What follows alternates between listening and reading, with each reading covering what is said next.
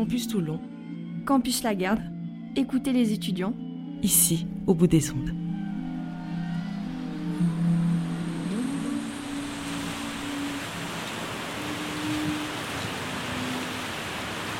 Alors moi je m'appelle Eric Chabet, je suis technicien en aménagement paysager de, l'Université de Toulon. Euh, j'ai à charge euh, l'entretien, la maintenance euh, et l'aménagement de tous les campus de, l'Université de Toulon, à savoir qu'il y en a quatre. On a Draguignan, on a Toulon Centre, on a ici la Garde qui est le plus important avec 32 hectares. Et on a un tout une petite intervention sur Saint-Raphaël. Alors ici, on est sur le campus de la Garde, donc 32 hectares. C'est à l'origine, historiquement, c'est un ancien domaine viticole et oléicole. Donc on faisait de l'huile d'olive et du, vin. Donc c'était que des vignes à perte de vue. Euh, et puis euh, l'université a commencé à s'implanter en 73 ou 74, euh, à, quelques, quelques, un an ou de près. et puis, et puis le domaine a été racheté, et voilà, l'université s'est étendue.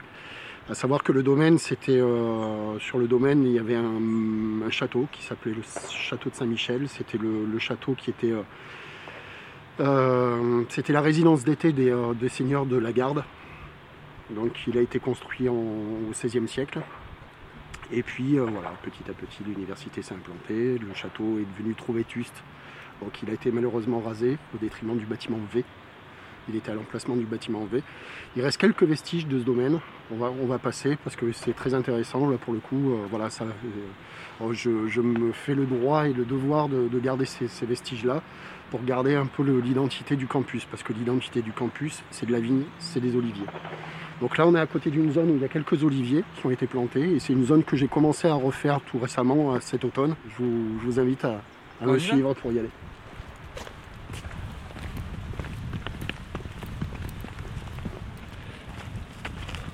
Voilà, on a toute une surface qui est bordée carrément partout, par plein d'oliviers. On a plein d'oliviers autour. On a des amandiers. On a euh, du mimosa aussi, donc c'est euh, quatre plantes méditerranéennes. Donc les oliviers, bah, ça permet de rappeler un peu et de garder un peu l'origine et l'âme euh, du site, enfin l'historique, l'historique du site. Et puis on a des amandiers, donc les amandes qui produisent beaucoup. Donc euh, ben moi ça me plaît euh, ce, principe du fruitier sur le, campus. Quand je suis arrivé il y a deux ans, un peu plus de deux ans maintenant, euh, ça m'a donné l'idée de. ça m'a donné une grande idée. Enfin j'espère une grande idée. C'est-à-dire que je sais qu'il y a beaucoup de difficultés pour les étudiants à se nourrir. là, on a vu le dressing solidaire. On a vu que voilà, il y a des étudiants qui sont vraiment dans le besoin. Et j'ai eu le, rêve de me dire de, planter des fruitiers un peu partout dans le campus, tout type de fruitiers. Et j'ai le rêve de me dire qu'un étudiant qui, aura qui sera en transfert de bâtiment ou euh, en interpose, etc., ben, de se dire tiens, je veux, je veux une orange, bah, l'oranger il est là, je prends mon orange et je mange mon orange ou je mange ma poire. C'est génial euh, donc, euh, ouais, voilà, c'est une idée qui m'a trotté dans la tête. J'en ai parlé autour de moi, mes supérieurs, etc tout le, monde est, plutôt favorable là-dessus. Donc euh, j'ai récupéré l'usage de la serre qui est derrière le bâtiment R, au bout du bâtiment R1, euh, qui était euh, un espace abandonné. C'était une serre qui a été construite par un laboratoire et qui a été abandonnée depuis deux ou trois ans, enfin qui n'était plus exploitée. Et quand je suis arrivé, j'ai vu qu'elle était inexploitée. Donc je me suis, euh, je me suis rapproché euh, des, chercheurs et je leur ai demandé l'usage de, la serre. Ils me l'ont donné. Donc j'ai pu commencer à faire de l'autoproduction, du semis ou des boutures. Et donc voilà, on a commencé à, planter un petit peu ce que j'ai produit, et particulièrement hier au, bâtiment M, dans le patio du bâtiment M, on a mis euh, pas mal de plantes méditerranéennes, des plantes qui n'ont pas besoin d'eau, parce que dans ce patio, il est configuré pour, pour être un terrain de un jardin sec en fait. Voilà. Donc après, euh, dans l'aménagement, on, aménage une zone en fonction de, ce qu'il y a de disponible. Est-ce qu'on a de l'eau disponible? Est-ce qu'on n'a pas d'eau disponible? L'exposition, euh, quel usage on en a aussi? Donc il faut voir aussi, ici, on, peut voir que bah, les étudiants ont fait un, chemin naturellement. Le chemin s'est fait naturellement au milieu. Donc voilà, il faut, il faut penser toujours à ça aussi, il faut toujours prendre en compte c'est, les usages des usagers pour, pour faire les aménagements. Là-bas, vous pouvez voir qu'il y a une zone qui est entourée de rubalises, donc c'est le, ruban blanc et, rouge, qui signale qu'il y a une, zone protégée. La zone protégée, c'est une zone que j'ai, retournée, j'ai fait un, travail de sol vraiment en surface pour pouvoir faire un semis. Le choix du semis que j'ai fait, c'est euh, euh, ce qui est le plus important, c'est que j'ai euh, mis à la fois des, graines de plantes, de, plantes fleuries qui attirent à la fois des auxiliaires de culture. Donc les auxiliaires de culture, c'est tous les insectes qui vont attirer, que les plantes vont attirer et qui vont nous servir à lutter contre les parasites des autres arbres. Donc c'est ce qu'on appelle des auxiliaires de culture. C'est les amis du jardinier, comme la coccinelle. Tout le monde connaît la coccinelle pour lutter contre le puceron. Euh, donc j'ai mis euh, beaucoup de graines avec des, euh, des, plantes pour auxiliaires de culture. J'ai mis des plantes à fleurs mellifères pour attirer les abeilles parce que c'est vrai qu'on en, voit de moins en moins. À savoir qu'ici on est dans un espace public.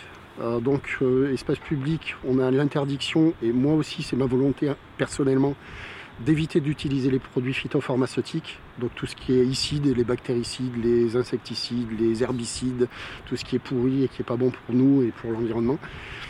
Euh, donc euh, on utilise les moyens le plus naturels possible. Mmh. Donc les auxiliaires de culture, les mellifères, c'est très très bien, ça, met du de la biodiversité. Et plus on a une biodiversité riche, et plus on trouve un équilibre, les espaces trouvent des équilibres naturels. C'est-à-dire que plus on va leur donner la possibilité de vivre naturellement, et moins on aura à intervenir dessus. Donc mon but c'est d'intervenir en minima, en minima. Je suis juste là pour donner des, impulsions, pour essayer de trouver un, truc, quelque chose qui permette de trouver un équilibre. Après, si, l'équilibre se fait, ben voilà, on n'a plus qu'à regarder et à profiter de ce qui se passe. Ensuite, j'ai planté le troisième type de graines que j'ai installé aussi, c'est des, euh, légumineuses. Euh, enfin, une légumineuse particulièrement, le trèfle blanc nain. Le trèfle blanc nain, c'est une légumineuse. C'est une grande famille de plantes qui a une particularité, c'est que euh, c'est des plantes qui fixent l'azote atmosphérique et qui la restituent au sol. Donc c'est un engrais vert en fait. C'est-à-dire qu'on n'a pas besoin de mettre d'engrais chimiques. Le, transfert entre l'azote qui, qui fait partie de l'air à 70%, ben, ces plantes fixent cet azote et le redonnent dans le sol, ce qui permet aux plantes de pouvoir l'utiliser, en sachant que l'azote c'est l'élément principal, le, nutriment principal de toutes les plantes. C'est ce qui permet euh, d'avoir des arbres verts, euh, des feuilles vertes, des troncs verts, en fait tout ce qui est chlorophyllien, tout ce qui est ligneux, c'est l'azote qui va, qui, va, qui va permettre ça, en plus du carbone évidemment. Euh, voilà pour cette zone-là sur l'amande et l'olivier. Donc les amandiers ils donnent des amandes qu'on peut consommer. Le sol il, est, bon ici, c'était agricole, c'est pas. les amandiers sont tous là. Je les ai taillés quand je suis arrivé et puis là je vais les laisser tranquilles pendant 5 ou 6 ans parce qu'il y avait beaucoup à faire parce que euh, voilà les, tailles chacun pratique c'est entre nous. Mais euh, les, tailles chacun les pratique comme on veut. Moi j'ai une façon de faire qui n'est euh, pas forcément de la coupe. Moi je taille je, je, coupe pas. J'entends souvent dire oui j'ai taillé. On, coupe plus souvent qu'on ne taille. La taille, c'est vraiment de savoir à quel endroit on met le coup de sécateur et pourquoi on le fait. Et souvent, euh, les gens qui coupent, ou il y a beaucoup de, même des jardiniers, qui coupent parce qu'ils ne savent pas faire en fait. Ils ne savent pas à quel endroit il faut mettre le coup de sécateur et surtout pourquoi on le fait. Voilà. Et pour les oliviers, c'est pareil. Est-ce que ici, euh, si tu les tailles de, pour qu'ils fructifient, est-ce qu'il pourrait y avoir euh, de l'huile d'olive du campus de la Garde? Ah, Bien sûr, bien sûr. Et il y, y, y a, des olives tous les ans. Là, cette année, il y a une belle production d'olives. Par contre, voilà, là, ça fait à savoir que l'olivier produit sur le bois de deux ans donc N plus 1 en fait. C'est pas le bois de l'année, c'est le bois de l'année d'avant. Donc en fait, si on laisse du bois, si on laisse les oliviers un peu tranquilles, on les taille une bonne fois, on perd la production de l'année où on n'a pas grand chose. Et dès l'année suivante, on a des olives qui sont, et là on peut les laisser de 3, 4, 5 ans. Après ici on a un volume quand même, vous voyez qu'on a un espace qui est quand même assez, euh, bon même s'il est en, en, rénovation, je vais dire, euh, on, a quand même, euh, on a quand même un espace qui est limité, qui est quand même assez architecturé. Euh, il est assez maîtrisé, donc on va garder quand même un, aspect maîtrisé de ces arbres. Euh, mais euh, un aspect maîtrisé de façon naturelle. Voilà. On ne fera pas de taille comme on voit en nuage ou architecturé tout rond, cylindrique, le camembert tout vide au milieu. Quoi. Mm. Voilà. Ça sera pas comme ça. ça sera, on va garder le, le, branchage, de, la forme de branchage naturel, mais on va éclaircir là-dedans pour faire en sorte que l'arbre soit le plus naturel possible. Et est-ce que les étudiants, est-ce qu'ils sont conviés aussi Par exemple, si, imaginons ils récoltent les olives ou les amandes, où il y a une sorte de récolte euh, collective, est-ce que ça pourrait s'imaginer ça? Qu'ils soient conviés aussi à, mettre à un moment donné à un autre endroit peut-être que ça, mais la main euh, ah, aussi au paysage ah, bien, bien, sûr, euh, bien sûr, je pense que ça peut se faire. Après, tout dépend de comment on peut le faire et des moyens qu'on a à disposition pour le faire. L'université a, engagé euh, un, espace de travail qui s'appelle la qualité de vie au travail. Dans, dans, cet espace-là, je me suis proposé de faire des ateliers. Des ateliers euh, qui permettent au personnel autant qu'aux étudiants, parce qu'il n'y a pas de raison que les étudiants ne soient pas intéressés à ça. Je pense qu'il y en a beaucoup qui pourraient, être, qui pourraient l'être, autant que les personnels de faire des ateliers pendant les pauses méridiennes où, pendant une demi-heure, bah, j'apprends à comment utiliser un sécateur et pourquoi on l'utilise et de quelle manière on l'utilise.